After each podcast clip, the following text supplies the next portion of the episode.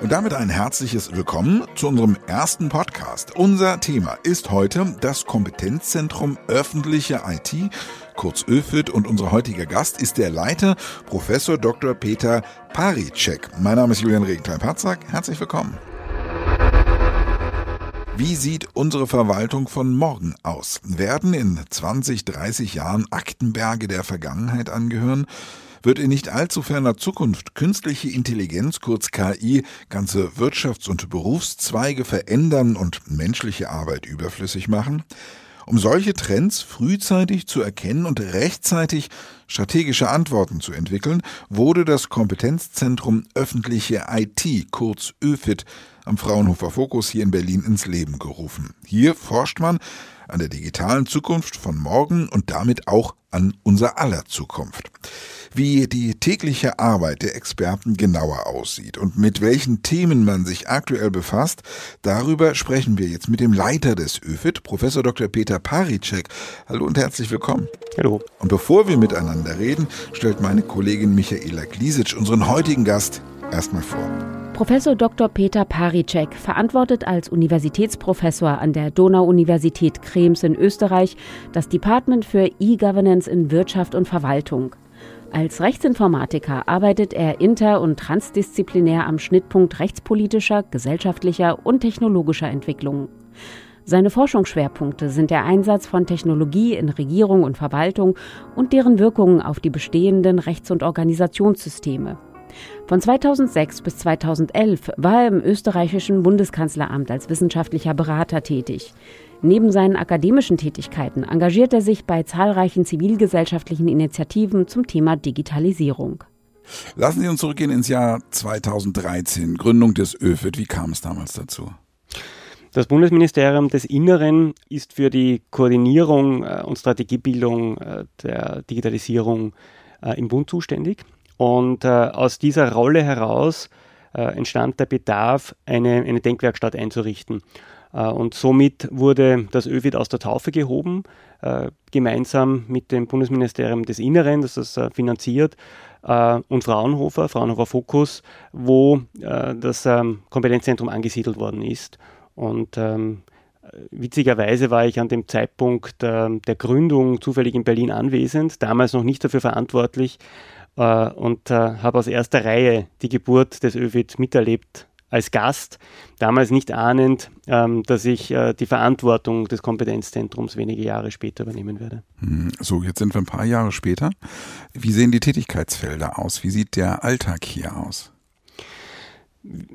Der Alltag ist, äh, ist sehr bunt, ähm, ist äh, sehr selbstbestimmt. Wir äh, greifen Themen auf, die wir einerseits über die Trendbeobachtung äh, feststellen, äh, dass sie an Relevanz gewinnen ähm, arbeiten in kurzen Papieren auf. Und wenn wir sehen, dass die Relevanz für den öffentlichen Sektor besonders groß ist, dann ähm, gehen wir in eine tiefere Analyse, äh, erarbeiten umfangreichere Papiere, die als Grundlage für Entscheidungen im öffentlichen Sektor, also der Verwaltung ähm, primär und auch der Politik ähm, äh, dann dienen. Mhm. Was sind das für Themen aktuell, ganz aktuell? Oder welche Themen kommen da noch auf Sie zu? Sie haben viele schon in der, in der Anmoderation angesprochen. Nicht? Also KI ist ein, eines der Themen, das wir jetzt seit eigentlich seit zweieinhalb Jahren sehr intensiv ähm, äh, bearbeiten, waren damit ähm, haben das sehr stark auch in den Diskurs äh, gebracht und aufbe aufbereitet. Ähm, dazwischen gab es mal eine Hochblüte äh, von Blockchain, äh, wo wir das teilweise auch sehr kritisch ähm, ähm, betrachtet haben.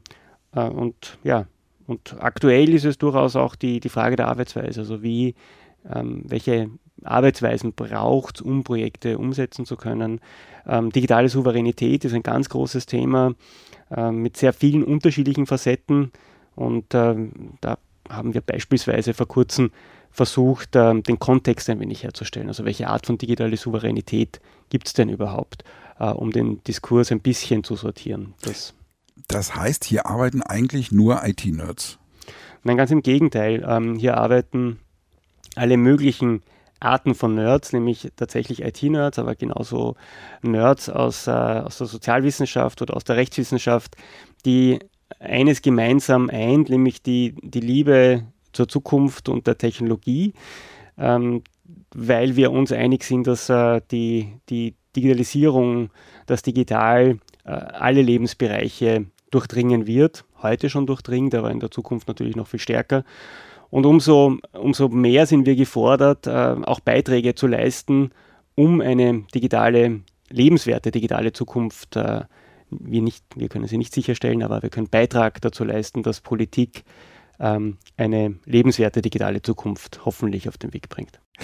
Das, was Sie hier machen, sind das alles und woran Sie forschen und die Ergebnisse, die man dann sehen kann, die man übrigens auch auf Ihrer Internetseite sehr schön herunterladen kann in ganz vielen Papieren, öfit.de, sind das alles akademische Luftschlösser oder ist vieles von dem umgesetzt worden?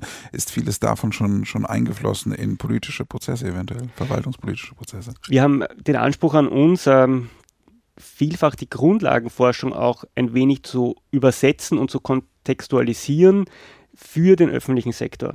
Das heißt, die Papiere und unsere Arbeitsergebnisse sind so ausgerichtet, dass Entscheider sie direkt verwerten können teilweise. Das heißt, wir haben sehr viele Empfehlungen in den Papieren äh, und wir bringen die, die Papiere auch äh, in den Diskurs. Das heißt, für uns endet die Arbeit nicht mit der Publikation, sondern vielfach beginnt sie ähm, mit der Publikation, indem wir in den Diskurs gehen damit, indem wir Diskussionen suchen, äh, Konferenzen in, in, geschlossenen Formaten, in offenen Formaten, äh, um die Empfehlungen, die wir geben, äh, auch durchaus kritisch zu reflektieren und vor allem eins, einen, einen Denkprozess damit anzustoßen. Also insofern ist es, glaube ich, äh, genau nicht das akademische Luftschloss oder der, äh, der Elfenbeinturm, sondern es ist, ähm, Ergebnisse in den, in den, politischen und auch in den Verwaltungsdiskurs zu bringen. Wie funktioniert die Kommunikation zwischen Ihnen auf der einen Seite und äh, Politik und Verwaltung auf der anderen Seite, rein praktisch? Ganz unterschiedlich. Ähm, teilweise sind es ähm, direkte Gespräche, teilweise sind es äh, Konferenzen, Podiumsdiskussionen, die wir selbst veranstalten oder an denen wir teilnehmen. Und, äh, und darüber kommen wir sehr schnell äh, direkt in den Kontakt äh, mit der Politik oder auch mit den, mit den Verwaltungsträgern. Wir haben beispielsweise in einer Publikation ähm, die Technologiesprecher eingeladen, ihre Position zu KI äh, in einem Kurzartikel zu verfassen, den wir ähm, als Teil der, äh, einer, einer Konferenzrückschau dann ähm, publiziert haben. Hm. Was haben Sie für einen Eindruck? Wie äh, werden Ihre Arbeiten von Politik und Verwaltung aufgenommen? Der Verwaltung war sehr früh bewusst, dass es notwendig ist, äh, darüber intensiver nachzudenken und auch so eine Art der, äh, die, diese, diese spezielle Art der Forschung auch zu finanzieren. Nämlich 2013 ähm, somit können wir, bis das äh, auf den Weg gebracht worden ist, kann man, glaube ich, noch einmal in etwa zwei Jahre dazugeben. Das heißt, eigentlich schon zu einem sehr frühen Zeitpunkt war der Verwaltung klar, äh, dass das eine notwendige, dass das eine notwendige Forschungsleistung ist äh, und dass die Ergebnisse dringend gebraucht werden. Bei der Politik würde ich sagen, waren es die letzten, die letzten vier Jahre, äh, die zu einem Stimmungsumschwung geführt haben glaube, so vor vier Jahren, fünf Jahren war die IT ebenso ein, ein, ein Nebenrauschen von keiner großer Bedeutung, von keiner politischen Relevanz. Äh, heute werden Sie kaum noch einen Politiker finden, eigentlich fast auf, auf allen Ebenen, von der kom kommunalen Ebene, Landesebene, Bundesebene und auch EU-Ebene, der nicht sagt, Digitalisierung ist eines unserer dringendsten Themen für die Zukunft der Gesellschaft. Das hat sich massiv verschoben. Ähm, ich forsche in dem Bereich seit, seit beinahe 20 Jahren. Und, ähm, und diese Verschiebung, die war extrem stark wahrzunehmen in den letzten fünf Jahren und besonders in den letzten zwei Jahren im deutschsprachigen Raum. Ähm, da brauchen Sie nur einen kurzen Blick in die Regierungsprogramme, ähm, also in das aktuelle Regierungsprogramm werfen, wie oft Sie da an unterschiedlichsten Stellen des gesamten Programms ähm, Digitalisierung vorfinden. Hm, es gibt diese Diskussion momentan um ein Digitalministerium. Wie nehmen Sie die, die, die Diskussion wahr? Wie lange braucht es noch? Die Frage ist, ob es ein Digitalministerium braucht.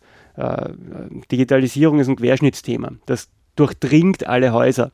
Das heißt, es braucht eine hohe Koordinierung. Ähm, es braucht an der einen oder anderen Stelle auch äh, eine gemeinsame Standardisierung, ein gemeinsames Vorgehen. Äh, aber im Grunde muss sich jedes Ressort intensivst damit auseinandersetzen. Und wie das koordiniert wird, ähm, das ist äh, jetzt fast eine, ja, das ist eine, eine, eine Frage, die man unterschiedlich äh, beantworten kann. Aktuell wird es wird, ähm, aus, dem, aus dem Kanzleramt und aus, äh, aus dem Bundesministerium des Inneren äh, koordiniert. Ich glaube, dass das durchaus eine ganz gute Lösung ist. Ähm, ein Digitalisierungsministerium, so wie wir das, äh, so wie sich das manche vorstellen, nicht äh, ja, vor 20 Jahren sicher ein großes Thema gewesen. Ich glaube, heute ist es eher die Frage, gibt es ein Ressort, äh, oder gibt es zwei, drei Ressorts, die die, die Koordinierung der zentralen Themen äh, übernimmt. Mhm. Unser heutiges Gespräch ist das erste einer ganzen Podcast-Reihe. Was haben Sie, was haben wir mit diesem Podcast vor? Wen will man erreichen? Wir wollen den, den Diskurs ähm, in die äh, A natürlich äh, fortführen mit Politik und Verwaltung, aber es sind natürlich auch ähm, die ähm, organisierte Zivilgesellschaft, die ist ein ganz zentraler äh, Spieler ähm, und Enabler und Umsetzer der, der digitalen Lebenswelten. Und auf das wird es letztendlich hinauslaufen. Äh, es geht nicht nur darum, dass wir den einen oder anderen Teil im, äh, der öffentlichen Verwaltung digitalisieren oder des Gesundheitsbereichs, sondern wie ich es äh, vorher kurz angesprochen habe, Digitalisierung durchdringt alle Lebensbereiche. Äh, und jetzt gilt es, ähm, die Weichen zu stellen, durchaus für die Zukunft, äh, wie denn diese digitalisierten Lebensbereiche aussehen können. Und somit äh, äh, haben wir natürlich das Interesse, diesen Diskurs möglichst breit zu führen. Über das Kompetenzzentrum öffentliche IT, kurz ÖFIT, am Fraunhofer Fokus haben wir mit dessen Leiter, Professor Dr. Peter Paricek, gesprochen. Wer sich näher mit der Arbeit des ÖFIT beschäftigen möchte, der ist herzlich eingeladen, ins Internet zu gehen auf die Seite www.öfit.de. natürlich mit OE. Herr Professor Dr. Paricek, ganz vielen Dank für das Gespräch. Gerne.